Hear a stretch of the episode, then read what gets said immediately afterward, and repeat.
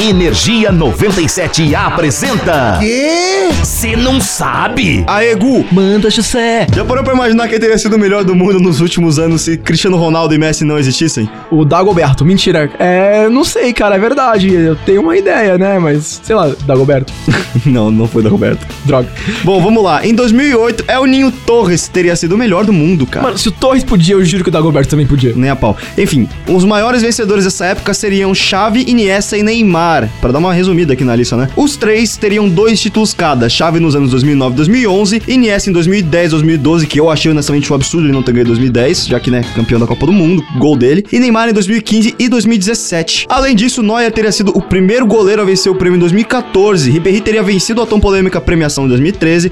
E o francês Antoine Griezmann, ou Griezmann, vocês que escolhem, seria o Ballon d'Or de 2016. Pouca bola do pessoal, né? Mas assim, né? Tô esperando o Dagoberto ainda. Pois é, mas aí, se você curte curiosidades incrivelmente futebolísticas, Porém, estranhamente loucas que nem o Jobson. é só ficar ligado que a gente tá sempre por aqui. Eu sou o Zé Constantino E eu sou o Balão de Ouro, Gustavo Fávaro. e nós somos do Cê Não Sabe. Energia 97 apresentou. Ah, já sei. O quê? Você não sabe?